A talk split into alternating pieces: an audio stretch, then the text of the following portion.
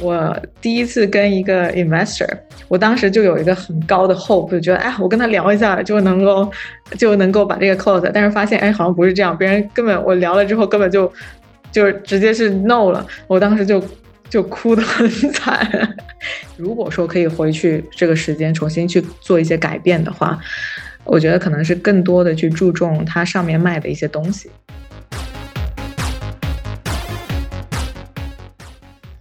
在多元文化交流中碰撞有趣行业观点。Hello，大家好，我是 Jim，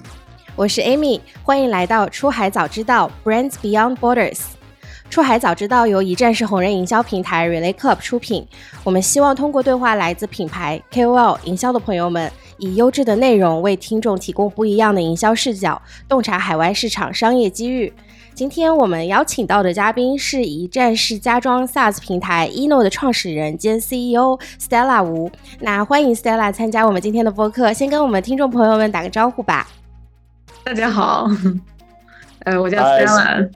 我们也想给给大家就是带一个预防针，就目前为止，就是虽然我是在这个 podcast 上的美国人，不过我现在人是在中国。那同时，这个 Stella，我们今天的嘉宾，要不要告诉大家你在哪儿？呃，我我现在是在洛杉矶这边，因为但是我之前一直都是在旧金山硅谷那边，就是在 COVID 的时候来到了，就搬到洛杉矶这边，Yeah。然后今天我可以就是给我们听众们承诺，肯定是一个很有趣的一个节目，因为我们也看了一下一些关于这个 Stella 的过往做的事情，然后包括他有的一些故事，然后我自己也非常期待，就是今天可以听他讲他的一些 stories，因为我觉得会非常有意思。那么前面会有一些关于这个 Stella 的背景的部分，我就让 Amy 来讲。首先，我们可能想要就是进一步的去了解一下 Stella 你的这个经历，从在这个火车上卖牛奶，然后到开始去创业做自己的公司，你好像是那种就是从小就很具备商业头脑的人，所以我们很好奇，就是其实你第一个公司应该是在二十二岁的时候。二十二岁左右的时候去成立的，你当时是怎么去想到说我想要去做创业，然后成立一家公司呢？我可以从就是我的生长的环境介绍一下，因为我觉得这个是就是会耳濡目染到，因为。我父母也是企业家，然后但是他们出生的时候也是特别穷，就我们家都是出生在一个农村的地方。然后我父母就是在我很小的时候就出到广州去打工，然后那时候他们就睡桥底啊这样。但是我从小就是看到我的父母就是一步一步的，就是创业起来。然后他们那时候是自己开了一个搅拌站，然后那搅拌站是从别人那里接过来的，所以是说就相当于是借了亲戚的五万块钱，然后就从什么都没有一步一步的。建立起来，就是说我父母其实从小没有陪伴我很多，但是我一直都是有去参与到，就是在观看着他们怎么一步步创业。所以我觉得这一段经历的话，可能对于我小时候就是激发我想要去 赚钱，或者是想做一些事情去改变身边的一些。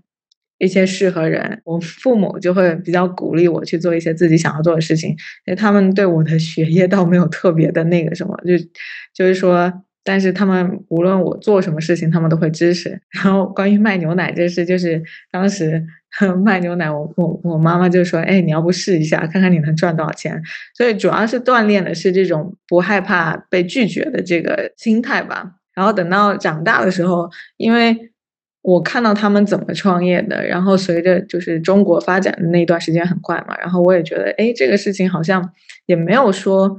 那么难，如果你很花心思去做的话，所以我在我成长的过程中，不断的有新的 idea，然后有这种想法，想要自己去尝试，就是包括 eno，eno 其实是已经很后面的 idea，在这个过程中，我就尝试了很多很多不同的一些 idea，那有一些可能没有 take off，在我二十二岁的时候创立的那个叫做海带记，是一个海海淘跨境平台，就是电商那种跨境平台，但是。那个的话没有怎么去 take off，我在这个过程中，我就回到国内自己创业，然后辞职回国之后，这个团队就没有了。然后我当时还改变了一些其他的策略，就是去做卖花的这个事情。后面尝试了大概大半年吧，然后没有 take off，啊，我就回来自己，然后加入了一个就是 e-commerce 的一个公司 Wish。然后是在后面我又安静了，就是学习了几年之后，哦，然后自己在这个装修的时候，自装修自己的房子的时候，呃，发现这是一个痛点，所以才开始了 Eno 这个公司。我也发现了很多的企业家都是有一个共同的点，是他们。曾经是做 sales，甚至说很多是最早的一份工作就是搞 sales。然后其中一个，比如说 Alan，有一个来自荷兰的企业家，他过往就是最早的时候在荷兰长大，但是他发现就是电脑的鼠标是本来他们下面有一个球，就是为了就是滑来滑去的有一个球在装在下面，然后。到了一个时候了，他们就是这整个技术就变成了激光导向的。那么那个时候就是有一个机会是可以把这个激光的鼠标就是卖给在欧洲的这个市场的人。然后他发现，因为这个差价，就是他应该是十四到十五岁的时候，就是一个人从欧洲飞到中国，为了就是大量的去采购鼠标，然后带回这个荷兰去做销售，然后。就听到就是他的故事，然后再包括 Stella 的故事，我就发现很多的非常厉害的企业家，就是 他们生活最早的时候，就是搞了很多的销售相关的事情。所以我觉得，其实这个也是可以给我们的听众们带来一个洞察：是 sales 的确还是还是非常的重要。就是无论你卖什么，就是 鼠标也好，那个牛奶也好，我觉得都是 可以给你带来很大的那个能力和价值。对，我觉得销售更多的是一种沟通嘛。其实不管做任何事情，一个企业家一定是要把他自己的一个产品，或者是他做的一件事情，就是表达让更多人能接受这个事情。对我觉得销售是非常重要的，就是呃，就是也是 marketing 的一种方式。然后更多的，我觉得是这种。被拒绝 无数次，但是不断尝试的这个这个精神。然后刚刚 Stella 也有讲说，其实，在成立 Eno 之前，有做过很多不同的尝试。哦，下一个问题其实想问一下 Stella，就是你觉得你在之前的创业经历中，你学到了就是哪些最重要的 lesson，然后把它放在了现在的这个 Eno 的创业的过程？我觉得真正意义上来讲，Eno 其实算我是第一家创业公司，因为它是真正的是 official，有 venture pack money，然后有董事会等等。然后有一个一个一个团队出来，之前的那些经历的话，我觉得更多的是一些尝试。就是在中国我创业那段期间，其实呃，包括是那么年轻的时候去创业，我觉得更多的是让我觉得是不要为了创业而创业。刚毕业不久，然后工作了一两年，我就会特别想要创业，然后特别想要证明给我父母看，就是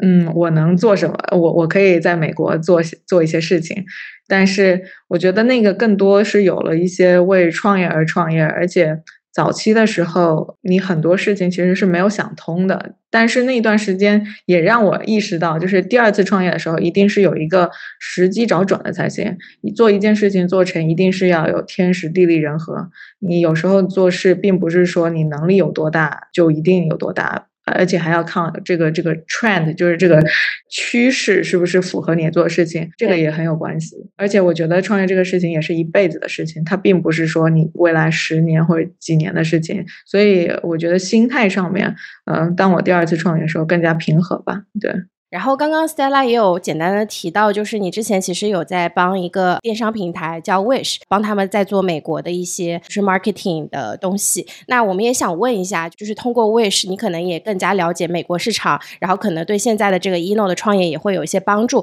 因为我们的听众他们很多也是出海到美国或者是欧美地区的，你会觉得就是对于他们来说，去了解自己并不是那么熟悉的一个海外市场，你会对他们有什么样子的一些小建议吗？我是第一个 Wish 的。做 marketing 的员工嘛，然后他们那时候才五六十人，所以非常小的一个。然后我那时候刚 第一个创业公司失败之后，加入了 Wish，其实我是非常开心，因为是从一个很动荡的一个一个 state，就是一个状态，到了一个哎非常稳定，然后一个就是 Wish 当时还是增长非常快，在硅谷那边还是比较有名气的一个一个创业的一个做 e-commerce 的公司。所以我进去的时候，我觉得。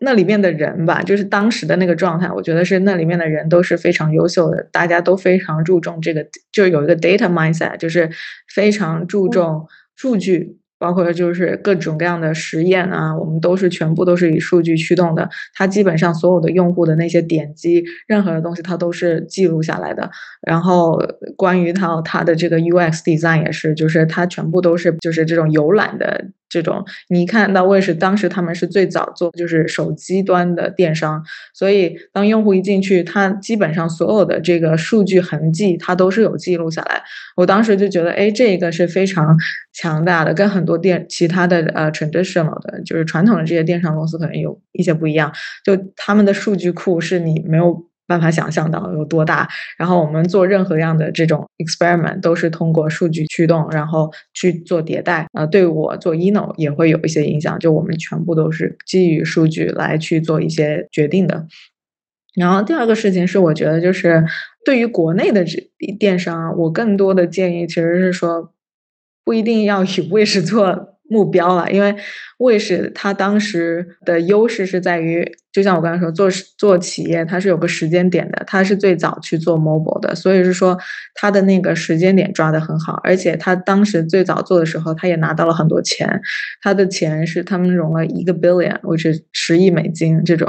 量级的，对吧？它它一天砸个广告可以砸个几百万美金，你跟它怎么去比？所以我觉得对于做企业的话，包括在。国内现在国内的经济行情不是很好嘛？我觉得就更多的是看你自己的一个一个状态。你自己如果是一个比较小规模一点的，那我觉得是更多的是怎么想办法去获得一些长期的自然增长的流量可能比较好。如果是那种因为卫视我觉得有一点，如果说可以回去这个时间重新去做一些改变的话。我觉得可能是更多的去注重它上面卖的一些东西，因为做生意的本质其实最终就回到你卖的这个东西，like 用户会不会真的喜欢？他当时做了很多广告，但是进来之后的这些大家愿意去尝试，这是很好第一步。但是试了之后，如果是说你上面卖的东西一直都不能够有更好的优化的话，而是不断的去有新的人进来，然后又流失掉的话，就很难抓住。如果说可以。就是回到过去，可以建议就是，就是高层那一部分会做一些重大的改变，就是对于这个物物品的质量把控，然后把这个用户的留存给做做一下。我觉得这个是对可能对国内的一些电商也是有一个我觉得比较好的建议吧，就是还是要注重到最终的这个用户体验，就是对你的这个产品是否满意。应该 Stella 也应该看过那些网上的梗，关于 Wish 是吧？就是 因为出现 出现很多的各种类的产品，当然就是有一些也是非常好的。然后好像也有一些是可能比较便宜，或者因为某一个原因，就是有一些人会开梗，他们会做一个对比照片然后右边 是买家秀，买家秀明星，对呀，对，然后左边会有一个 wish version，然后是一个人长得像这个明星，但在某种程度上是不一样的。我们这个剪辑视频版本的播客，我们可以放一些 wish version 的梗，然后呃，我们可以理解，我觉得这个还蛮好笑的。对他，他就是买家秀、卖家秀嘛。其实我觉得电商这种东西，就是你一旦做的快的时候，你的质量肯定是会有问题的。你一旦做快，你的呃不同的商家多，那就会出现这个问题。早期淘宝也一样，但是重重点是你有没有真的是花时间把这个就后期增长的时候把这些问题给 fix 掉。如果你不能 fix，那可能这个平台就会慢慢慢慢的流失掉。如果你可以 fix 的话，我觉得其实早期来讲也不是一个特别大，就不是说的 top 问题。对，我觉得其实这个问题也挺相似，就是目前包括国网，其实最早我也是在中国本土用拼多多，然后我也会采购各种非常便宜的产品。那么。有一个优势，是因为那个产品的价位很低。如果产品有问题，你也不会特别的 care，因为就是你得到产品，你觉得啊，我就花了一个九块钱。那如果产品好了，那我还挺开心的。但 如果不行的话，那就就那样，是吧？对对对，是的。我觉得很多的听众们可能第一个问题就是关于 ino，可能想知道。到底 Eno 这个意思是什么？然后是不是含量就是什么样的一个有趣的故事？其实这个名字由来前前后后搞了好几个版本。我们最早的时候怎么叫什么 ref innovation，然后后面又变成 innovation，然后后面又变成就是 Eno 了。因为，ENO 其实 stands for Easy Affordable Renovation，他们都是那个每个首字母的一个取头，所以说就是我们后面就是取 Easy，就是简单的，呃，Affordable 就是优惠的、实惠的装修，就是 Easy Affordable Renovation，这是我们的名字的由来。对，然后 ino 其实做的一件事情就是一站式的家装 SaaS 平台，就是我们又提供服务，然后又提供这个软件给到这些 designer 啊，然后这些装修师傅有一个比较 standard 的一个工作流程。我可能以为是因为这个优化这个搜索引擎结果，就选一个拼的有一点就是跟其他的单词长得不一样的一个词。然后我觉得还挺有趣，然后所以 easy affordable，然后那个 no 里面的 no 是来自那个 renovation，是吧？对，是的，就是这样用来。我就快速给 Amy 和 Stella 一个 quiz，在这个西方社交媒体上有一个新的单词叫 riz，r r i z，就是你们知道这个 riz 是什么？这是一个非常难的一个问题，也是某一个其他的单词中间的其中一部分，就类似于你说那个 renovation 的 no。那这个 riz 是来自于其他的单单词中间。Is it breeze? Feels like. No, that's good guess. 这个这个猜的挺好的。这个确实的确很难。这个只是这几天我才发现，就是 charisma 个人魅力，啊、这个 charisma。然后有人把那个 riz 这中间部分就是拿出来，然后现在因因为我现在就是岁数比较大，这些我都不知道。就是我只是因为上的 Twitter 比较多，我知道就是有人说 charisma。中间这个 riz 就是你可以说明一个人有 riz 啊，interesting。现在的单词变得很快，跟不上。我我也想问一下一些问题，关于这个就是目前 ino 的这个目标市场，就是因为目前包括我们前面也说到这个关于销售怎么做，那就是可能要有一个非常明确的一个目标人群，然后。他们对于这个 ino 能够提供的解决方案为什么会有吸引力？我是当时是为什么会想到创立这个公司吧，就是或者是怎么怎么会 kick off 这个事情。然后我一讲完，大家我觉得对于这个我们的这个 target 的人群就可能理解的更好一点。嗯，其实是我当时在卫视工作的时候，然后一七年我买了一个房子在硅谷那边，然后就开始做装修。当时的选择不是很多，你要么就是问 friends and family，就是你的亲戚朋友啊，或者是你就去网上找。那网上找的这一些的话，他装修一个洗手间可能就是三万美金。就很小的一个洗手间，可能就几平米的，或者是你找你的身边的一些朋友的那种，就华人的一些师傅，或者是墨西哥一些师傅，那他们收的可能就是一万美金，就是这个价格是非常大的区别。那区别在于，就是可能有一些就是呃网上这些公司，因为他们要付很贵的一些呃就是市场广告费啊，或者是他们有一些人的那种。呃，project manager 就是相当于是国内的怎么说监管经理之类的吧。那对于一些其他的这种三四个小团队的这种装修的师傅的话，他们就没有这些。所以说我当时的话就是觉得，嗯，还是选择了你知道便宜嘛，便宜是硬道理，就选择了我当时的我的一个师傅。然后这个师傅呢，他就是很会做工，但是他的沟通问题上就特别的让我觉得抓狂，就是。第二天要检查了，他才告诉我啊，你缺了什么，然后我就会火急火燎的要去买，然后又经常买错，所以说我整个下来的话，我就觉得这个沟通上面，然后包括这个管理项目管理上面，实在是太缺了，而且这些师傅等到就是做到后面的时候，他可能就不怎么 show off，因为他要去接一些别的工。所以说，这个工作质量上也会有一些就是 concern，但是他做的是好的，价格也是很好的。所以我当时就想，哎，那我们为什么不去做一个中间这个管理 layers，就是中间的这一层，然后把这些其实做工好的这些师傅，把他们都聚集起来，我们去做一个筛选的平台，然后呢，我们去做这个管理，我们用技术去把这个中间的这个 workflow。啊，都把它标准化，这样子减少一个人为的，就什么事情都是用人为的去管理。因为所有的其他的那些公司到现在都是 pencil and pen。然后你知道美国的这个一个员工的这种监管经理的费用有多贵？就一年可能就要十几万，对吧？所以他们的成本非常高。所以我就想，就是我们怎么把这个做技术，然后通过这个科技，把这种尽量的这种人为管理降到最低，然后这样子的话，就会让大家拿到是。就是又便宜的这种实惠的价格，在同时我们又是取到中间做这种相当于是个担保的这个过程，所以我们的网站包括我们的这个、呃、app 都是有 payment milestone，就是师傅做完这一部分，屋主看到了满意了，他才去验收去打款这样子。所以说我我觉得可能以我为代表吧，就是现在做的 target 的人群更多的是像我这种，就是在硅谷的一些白领，就是嗯，可以叫自己白领吗？就是在这种 tech 公司对做做事的一些 employees，本身有一一一份 full time 的 job，然后可能就是白天要工作，然后晚上也没有那么多精力去做各种各样的 research 啊，然后对吧？就是。对，就比较中间价位的一些，那对比起那些，你知道，就是有些 VC 啊，他们要各种各样的制定化的东西，那可能就不是我们的 target 人群了，因为他们的房子可能一个一套就四五个 million，就是四五百万的人。对，那那种的话就就不一样，我们更多的是的人群是更多的注重这种标准化的，因为很很多美国的房子基本上百分之九十都可能是在就是这种中间标准区区就是价位的，对。是是，然后我想问清楚，就是那个目标这个市场指的是这个美国的一些就是房子的，就是拥有房子的这波人。那么那个原材料本来就是来自于哪里？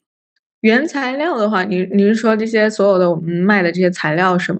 对，就是那个产品，以及就是这些就是用来做装修的这些材料。其实我当时做这个的时候，因为材料这个差价也是非常大嘛，我是很想要去做一些材料，但是你会发现材料这个东西风险特别大，因为材料的区别在于国内跟国外的方式不一样。国外的话，更多的是几家大头给搞定了，比如说 Home Depot 对吧，Lowe's 这一些基本上占领了百分之八九十的市场。然后还有一些是分有一些华人的一些，就是他们租了几万呃十十几万 square feet 的一些 warehouse，就是他们早期来的移民。那这些你如果去跟他去做这种材料啊电商去打，肯定是打不过的。所以说我们更多的是就是为什么从服务抓手，就是说服务这个东西它。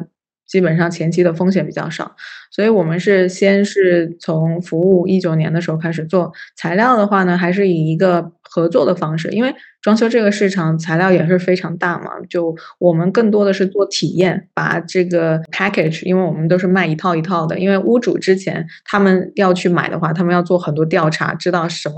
怎么用，然后又没有办法很好的看到这个效果是怎样，就是请一个这种室内设计的人可能也非常贵，所以我们更多的是把这个做这些 rendering 一些 trending 的 material package，然后知道是从哪里来买的采购，然后我们去跟当地的一些人或者是有一些国内的去做这建立这个合作关系，然后我们是从他们的上面去做一些采购。这个领域本身除了你们以外，应该也有存在一些其他的这个竞争对手。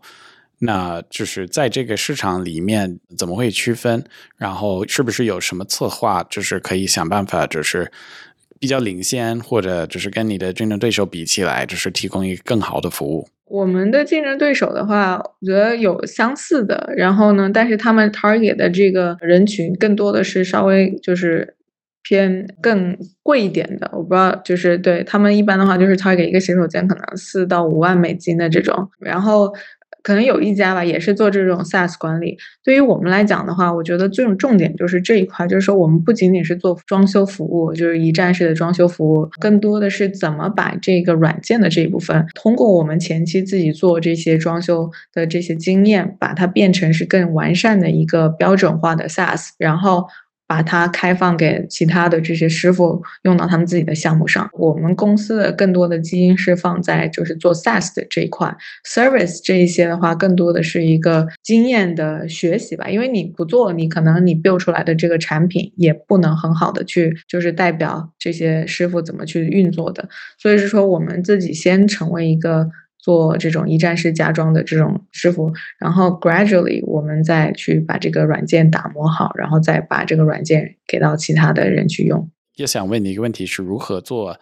推广？因为就是。我们经常遇到一些，就是中国公司也是想进入美国市场，但他们面临的问题是渠道很多，然后可以做的事情很多，又可以做 PR，又可以做红人营销，又可以做 traditional 的这些传统式的 marketing，然后又可以又又做就是各种 digital marketing，像 Facebook Ads、Google Ads 等等。那作为一个就是公司，如何来选择就是最有效的一些渠道，然后包括你们，就是你们是如何做这个推广？呃，我们早期的时候更多的是 referral 多一些，然后有一些文章啊，写一些文章之类的。因为我们的价格在早期的时候也是非常有竞争性的，所以说在 CAC 上面我们也会做一些就是 paid advertising 嘛。那从价格上面的话，那就会非常的就是有优势。然后呢，我觉得就是你做任何的话都是 paid 跟 organic 结合，因为 PR 的这种东西，我个人的感觉啊，更多的是就是后期可能会做一些，但是前期的话，对于一个公司来讲，我更推荐的是直接做一些就是 performance ads，就是。能够看到的数据，因为你的这个产品还未必是一个完善的产品，对吧？然后你如果一上来，你可能做一些 PR，你都不知道效果，你都不知道问题出在哪儿。所以我个人更加喜欢的是早期的时候，当你还没有什么产品的时候的话，做的是一些比较 organic 的，然后你再可以打一些小的一些广告，能够收集到一些数据，然后通过数据去调整你的这个每一个的 funnel。然后等到后期的时候，比如说你这个产品稍微完善一点的话，你可以去打多一些广告。那不同有不同的渠道，那做 marketing 都是去尝试嘛，哪一个渠道最有效？那你自己要去 match 你的客户人群，然后看那个 ROAS，就是这个能多久来回本。这个是主要是 pay 的这一块，然后 organic 的话呢，更多就是 partnership 了，因为特别是这个行业或者是 startup，可能早期会忽略到一点，就是不怎么会跟别人去有一个其他公司就有个 partnership 的一个合作。那我觉得这个的话其实是非常重要，它可能早期比较慢，但是长期来讲的话会非常的。有优势。那比如说，我们会跟一些 realtor 啊去进行一些合作，然后 realtor 就会有推荐一些自然的客户过来。这个是需要时间去 build build，但是呢，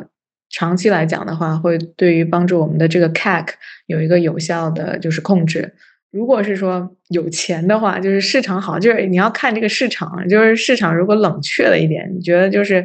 这个可能投资人比较难的往下砸钱的话，那我们现在采用策略，我觉得就是整一个的市场，在美国这边这个房地产这这一年都会比较下滑一点。我们策略就是以 organic 为主，就我觉得，所以在做一个 startup 的时候，我更多的是觉得你现在是在一个什么样的一个情形，对吧？你未来能不能很快的融到钱？你的 cash flow 是怎样？然后你的这个来决定你的这个 marketing 的 strategy。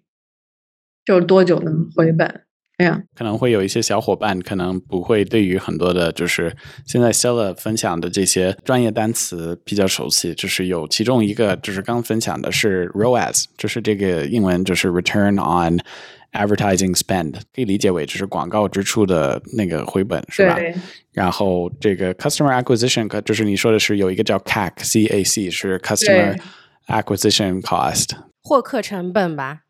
获客成本，对对对，对每一个的客户获客成本，对，嗯，然后我们会把这些就是专业单词就放在我们这个 show notes，因为这样的话，其他的要搞这个电商的小伙伴也可以更好的学习。然后刚才也是说到这个，就是如何做获客的一些行动，然后都要又说了一部分关于广告这一块，那么。现在发现有一个不错的，就是新的广告以及就是推广的方式是红人营销。然后我其实也想问 A B 一个问题，是是否存在一些渠道或者方式可以通过这个红人营销获客？嗯。了解，确实，现在红人营销其实是一个就是 ROI 比较高的一个在海外市场进行营销的方式，所以今天也是想跟大家推荐一下 Relay Club，也就是我们现在正在做的这个一站式的红人营销平台。那我们现在在做的事情就是帮很多中国的品牌，这些想要就是走向全球，然后成为一个全球性品牌的公司，帮他们跟海外的社交媒体的达人去进行联系和合作，然后通过这些达人的效应去推广自己的产品跟品牌，比如说。你可以在 YouTube 或者是 Instagram 或者是在 TikTok 上面去找适合自己的达人，然后跟他们产生合作，然后通过他们的影响力去让更多的人知道我们有这样一个比较好的产品。其实我们现在跟 Ino 也有在合作，所以也很开心啊！如果大家对这个 Relay Club 这个战士红人营销平台感兴趣的话，可以联系我们的小助手 Clubby，他的微信号是 Relay R E L A Y 下划线 Club C L U B，然后我们也会提供一些免费的试用给到大家。对。此时有掌声，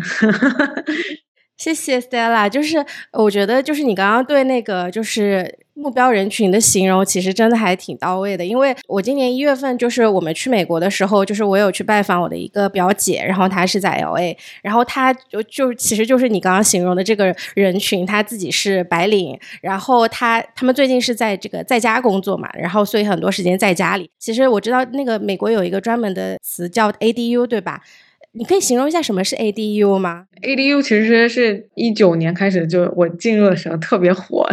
就我们也 offer 的一个东西。它就其实是把你的一些没有用的一些 space，比如说你的车库啊，然后你的这个地下室啊，或者是你的后院，可以加建改成一个独立的这个 livable space，它有自己独立的出入口，然后有 EB kitchen，然后这些都有。对，然后最近是因为就是加州这几年特别的推行这个东西啊，因为加州人太多了，所以说从以前一九几几年建的那些房子，它其实规划都是比较松的，所以每个房子的它的那个。就是站面其实没有很多，就是比如说你的 lot 是一万，你可能那个你的房子可能也就一一千多的 square feet。那为了加州政府解决这个人口拥挤的问题，那大家就鼓励就是把你的这种没有用的这个 space 啊，都把它变成一个可以做的这个 ADU 出来，然后你又可以用来出租，然后你又可以让你的亲戚啊、家里人过来住，这样。所以说这几年的话就是特别火，这个是。对对对，所以我我也我也觉得就是很有意思，因为他们也是想要去做一个 ADU，然后把它出租出去，这样子的话有一份额外的收入，所以我后面也可以跟他们介绍一下 Eno，。对，太好了。现在有很多中国的电商这些公司，像 Shein、像 Temu，他们其实都发展到海外，然后在这个北美发展的很好。包括这个 Temu 也是从去年到今年，就是一直在抢占一些市场份额。那你觉得就是他们有什么做的比较好的地方，以及说你觉得他们对于美国的这个电商的整个大环境，或者是整个这个行业会有什么样子的影响吗？我说一下 Shein 的吧，因为其实当时在未水的时候，Shein 是后面起来的。然后我觉得它是发展比较晚的，但是做的比较好的。为什么会做的比较好？我觉得有一个很就是原因是它后面的它的厂子都是他自己的，就是它有一些就是产品都是研发，可能是跟厂子直接有绑定。当但是卫士更多的是一个就是一个 marketplace，就是什么样的商家都在里面入驻。所以我觉得在。就是公司有时候早期不一定是说比别人慢就一定是不好，只要你更多的任何的公司的能走的通走的长远的，我觉得更多的是商业模式上面，就是你这个商业模式上你有没有走的非常垂直，非常有优势，对吧？如果是说你你前面花很多精力去打打通这个后面的这些产品的一个把控，就是质量把控，或者是它能很快的一下子就。生产一些新的产品出来，就是一些 fashion 的衣服啊，然后能够做到一个质量把控，那你就相当于很大程度上。抓住了这一波的用户，有一个就留存会做得很好。所以说，卫士前面的话，我觉得更多的是它的优势是在于发力的很早，但是它对于这个产品的这把控的问题可能没有及时的解决。那这个的话，我觉得适应是抓住了这一点，然后做的非常垂直，这一块就做的非常好。其实中文不是有那个俗语，来得早不如来得巧，是吧？其实很多的这个公司进入这个市场，不一定是说这个作为第一个是好的，就包括就是分析，比如说苹果这家公司的很多的策略，也是在很多的领域就是进入的比较晚，就包括最近那个 AR VR，他们等了好几年，然后前面有好几个公司，像这个 Facebook、Meta、Quest，以及就包括各种其他的，就包括最近有 Pico 一些其他的。他们就是一直以来都想进入这个市场，但苹果会就是等待，然后他们就是出现的时候，这个市场已经是就是可能在那儿，然后他们也有时间学习其他的精品公司在做的事儿，就是发现这个问题在哪儿，机会在哪儿。所以我觉得其实很多的中国公司，我们遇到的公司可以学更多关于这个，也不一定就是要立马发财，而且就是如果能够学习更多，这个也是一个好事。对我，我觉得更多的是就是商业模式上吧，因为很多公司融了很多钱，它就或者是它本身有很多钱，它这个的好的这个状态不一定是它就是模式本身是成功的，而是说他可能融了钱把这个生意本身冲大了。但他一旦没有这个钱的时候，那商业模式不 work 还是不 work。所以我是说，就是小公司的话，它比较有时间去调整你的这个商业模式，这个是很重要的。我觉得就是有两个问题，就是想问你是，你觉得就是在现在，比如说二零二三年，为了就是变成一个就是有远景的一个 leader。你需要具备什么样的一些能力和原则，你才可以做？然后这是第一个，第二个是就是你怎么会体现这些原则和价值观在公司或者在公司的文化之内？我个人特别喜欢有一部电影 叫那个《Founders》，就是那个麦当劳的创始人，然后他里面就说了一句话，就是说 “persistence”。is everything，就是就就他原话不是这样，但是基本上就是说，persistent is is all powerful。就是我觉得作为一个 leader 来讲的话，一定是对于自己的一个嗯，一定不要怕被拒绝，就是受到一些挫败，就是。也许就是你你做的一些 startup 现在不行，那你现在的这个不行的这些经历，不代表是没有价值的。所以说，我觉得更多的是一个不断的去尝试。当然，你不能是说你一直做错事，然后没有学习，对吧？你是做错事，经验积累，然后要 pivot，然后去调整。这个我觉得是作为 leader 来讲非常重要的一个事情。然后第二个事情，我觉得更多的是人吧，就是我觉得就是我们的现在的这个社会，你做事情也好，其实会最到底就是做人的这个关系的 connection relationships。你包括你的 product，你的产品也是表达你个人想对这个社会的人建立一个什么样的关系出来。所以我个人觉得是在做创业的时候，就是怎么会用人。然后另外一个方面就是说，怎么去你跟你自己有一个良好的这个关系。你失落的时候会觉得，哎，我怎么做这不好，对吧？所以我觉得其实最终的是心态的一个调整，自己要学会怎么跟自己维护一个好的一个关系，就是。就以前说了一句话，不要物喜，不要己悲。就遇到不好挫折的时候，可能不要的太过于责备自己。我觉得这个也是很重要的，要有一个很强大的就是自信心。当然，这个东西不是说生来具有的，而是说你一定是有意识到，然后不断的去调整，有一个 self awareness 在里面的。我觉得这两点可能是就非常重要的，更多是心态上的一个东西。哦，还有一点就是。就这个其实没有关于到 vision 或者 leader 吧，但我觉得在就是 in case 这个听众有很多在创业的人，我想分享一点是我自己的一个故事，就是因为我上一家公司没有融过钱嘛，所以当我创建 ino 的时候，我就会有有一个心魔一个障碍，我就觉得啊，我天呐，我融不到钱，或者是我没有办法去 pitch，但是后面的时候，我第一次跟一个 investor。我当时就有一个很高的 hope，就觉得哎，我跟他聊一下就能够就能够把这个 close，但是发现哎，好像不是这样，别人根本我聊了之后根本就就直接是 no 了，我当时就就哭得很惨，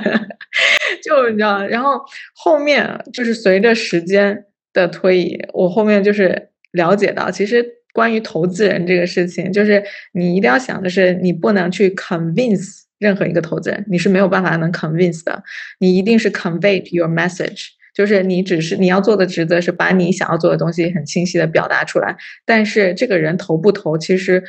你在进入这个 meeting 的之前，百分之九十的 decision，我个人觉得是已经 make 了好了。他从你的学历、做你的经验，从你的现在的你的这个事业的 metric，他就决定会不会要投你了。所以当时那个 meeting 出来，第一次那个 meeting 出来的时候，我可能有太多的觉得自己没有做好，但是回过头来看，我是觉得，哎，其实。呃，就没有了。他他可能也有自己很多原因吧，因为就算投资人他自己也有很多一些因素，就是 LP 会不会同意，或者他有没有钱等等等，这些可能是对于初次的创业人来讲是不知道的。那直到你后面之后，你会才会发现，哎，其实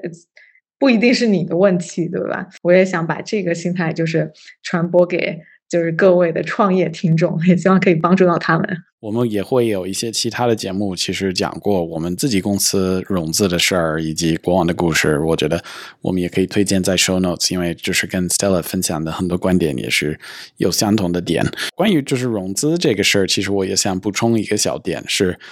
本来我自己就是做广告，那我对于这个就是初创企业的一些游戏规则不是特别的理解。那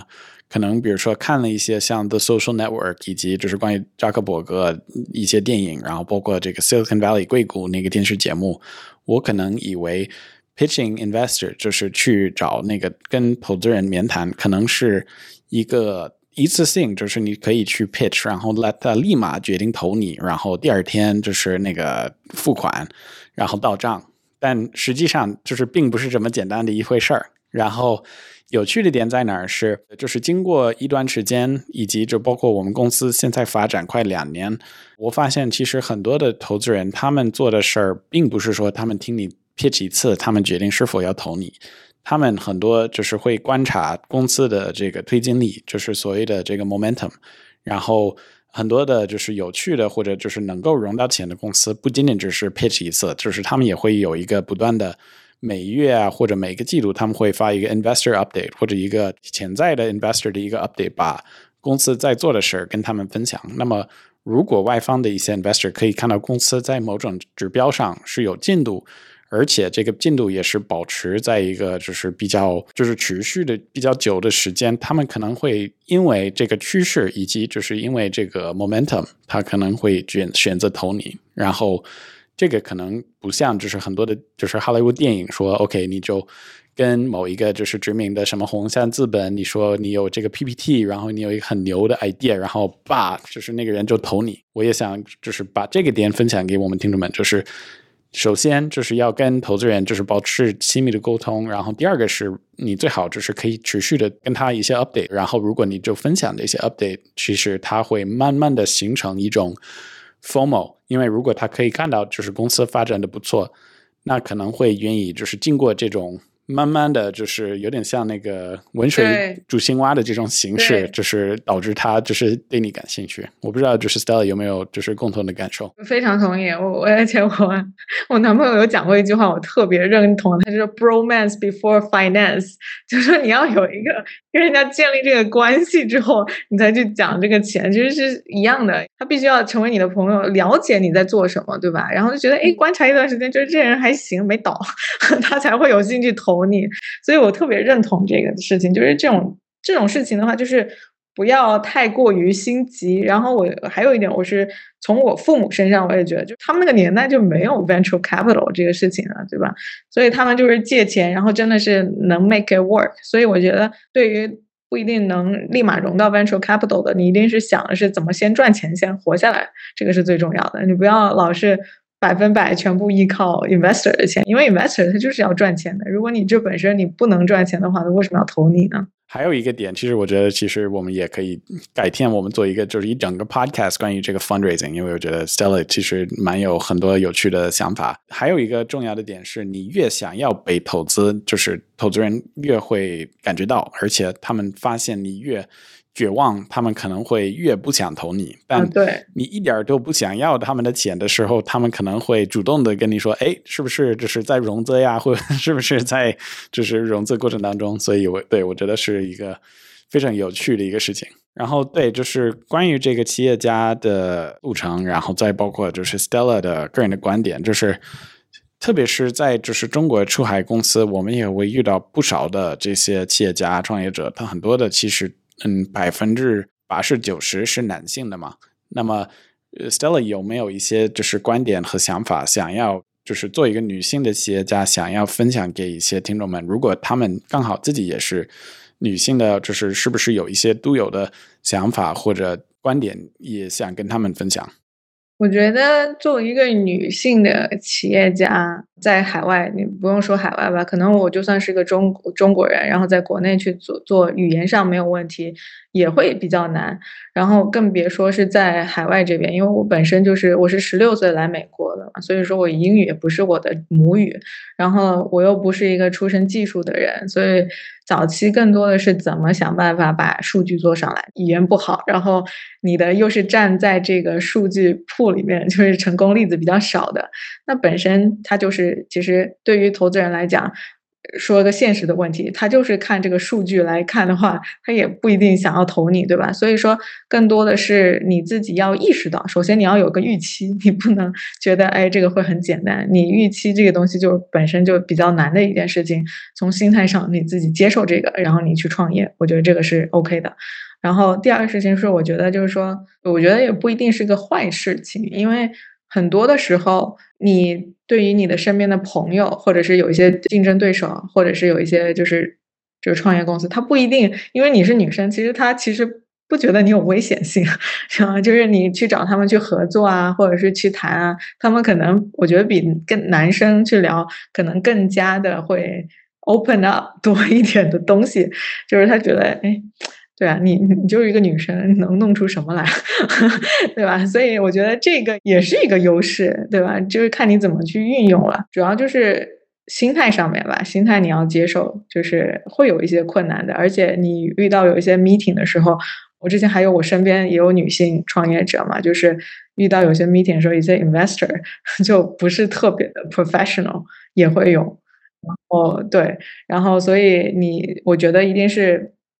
在创业之前，你要有一个预期，你自己接受这预期，你就大胆去尝试去做。因为我身边有其实挺多女性创业者，我觉得她们都好厉害。就是对于花钱这方面，女性我觉得更擅长于就是怎么就管理钱这一块儿。就有一些男性创业者可能更加激进一些，女性稍微的会相对保守一点，就会对于钱的这个 cash flow 把控，可能比男性的创业者更加的有优势。所以我觉得这个也是一个优势的地方所在。对，对你形容的情况就是跟我们 Relay Club 就是一模一样的情况，因为 我们公司有两个合伙人，然后就是其中一个是我，还有一个是 Sophia，就是我们公司的另一个联合创始人。然后我也不是说非得要就是做一个男性的企业家，就是选择一个女性的，因为多元化或者因为这些就是非常就是那个什么的价值观。我觉得实际上就是因为好，而且我觉得。包括我们公司的整个比例，好像我没有做一个计算啊，但应该是百分之六十七十个员工应该是女性的，对吧，Amy？是的，然后包括我们这个 Podcast 另一主播就是 Amy，我确实的确觉得很多层面，就是就是我遇到的这些在这个市场上的，就是其他的合作最愉快的一些合作伙伴 都是女性的，嗯，所以我我觉得就是自己还挺幸运，就是能够碰到这些这些那么有趣的人。然后我我也相信，就是我们的听众们听完这个 Stella 的故事，就是以及就包括你的做的事情，然后包括你之前就是就是面临的一些挑战，然后从就是卖牛奶到现在的这个程度，就是一切呃做的一切，就是会有非常大的就是享受，然后给他们很大的一个一个希望，所以非常的感谢，就是 Stella 能够抽时间，因为我们也理解，就是 Stella 也非常忙。能够跟我们那个聊一下，然后分享你的故事，分享你的观点。我我也非常荣幸，而且说明你你的听众都是大佬，就就大家都是卧虎藏龙，对吧？我只是分享一下我个人的一些经历，我觉得对，就是个人的成长嘛，更多是我自己的。然后如果能帮得上，那就是最好。然后说不定我有更多的也是向听众朋友们有机会也向其他的 founder 学习，都是相互交流。然后最后就是我们还有一个好玩的环节，是我们会有一个 quiz，我们会选择一些选择题的问题，就是，然后这些是用来就是考察我们每次嘉宾的这个职业的一些知识。那么我想问一下，Stella 是否愿意玩我们这个游戏？Oh my god，要智商要暴露出来了，可以，Sure，玩的不好可以剪掉吗？玩的好可以录出来。你不是第一个问这个问题的这个嘉宾。我们今天一共有三个问题。第一个问题是：现代室内设计受到以下哪些影响？一共有三个选项。A 选项是成立于一九一九年的德国的包豪斯学派。B 选项是成立于一八零五年的美国宾夕法尼亚美术学院。C 选项是成立于一八四三年的澳大利亚国家艺术学院。Oh my god！以前老师教过，就是说什么，当你题不会的时候，你就蒙，你蒙的话就去介于 B 和 C 之间去蒙，我就选个 B 好了。B 是成立于一八零五年的美国宾夕法尼亚美术学院。这个答案是错误的。呃，正确的答案是 A，就是德国的那个包豪斯学派。智商暴露了，行。还有两个机会。好，第二个问题就是后现代主义出现在哪一个时期？A 是十九世纪末，B 是二十世纪，C 是十九世纪初。我觉得十九世纪初吧，不是现代主义，是后现代主义。后现代主义还是 B 吗？B，我选 B。叮叮叮，不错不错不错不错，好。还有一个机会，还有一个机会。第三个问题是，二零二二年美国洛杉矶成交价最高的住宅的价格是，共也是三个选项。A 选项是位于贝莱尔艾若路九百四十四号，以一点四一亿元价格成交的。B 选项位于马里布太平洋海岸高速路二七六二八号，以一点五亿元价格售出。C 选项是位于比弗利山吉普路九九零四号，以一亿元售出。感觉一下这三个地段哪个是不是都挺贵的？就是非常贵，这三个地方都巨贵。我我我猜是 C 吧，正确的答案是 A，就是这个贝莱尔艾若露 Air Air，对对对。然后其他两个其实是其他两个交易都是有发生，但是他们的那个实际的价格可能没有那么高。是第一个是一点四一亿价格。天呐，我这考试全 fail 了。回去我要恶补一下我的历史。我们其实也有准备几个小问题是给到我们的听众朋友的，然后呃也欢迎大家在评论区跟我们互动，也可以跟 Stella 留言。我们给到听众的问题是：第一个问题是，你觉得家装是一件令人头疼的事情吗？第二个问题是我们今天跟 Stella 聊天，那其实 Eno 是有把这个家装数字化，从某种程度上来说，其实是传统行业的一个创新。那听众朋友们，你们是否也有观察到类似的一些案例吗？呃，欢迎跟大家跟我们一起分享。然后节目的最后，让我们再次感谢 Stella 的时间，谢谢你今天跟我们的分享。啊，谢谢谢谢 Amy 还有 Jam，非常愉快跟你们交流。好呀，然后如果对 Stella 或者是对 Eno 感兴趣，或者是对 Relay Club 感兴趣的小伙伴，可以添加我们小助手微信，他的微信号是 Relay R E L A Y 下划线 Club C L U B。我们其实有一个出海交流群是在微信上面，到时候我们也把 Stella 邀请到我们的群里。如果大家有什么问题的话，可以在群里跟我们直接沟通，好吗？谢谢大家今天的时间，谢谢。好的，谢谢，谢谢，希望你们的 podcast 越做越好，拜拜，谢谢。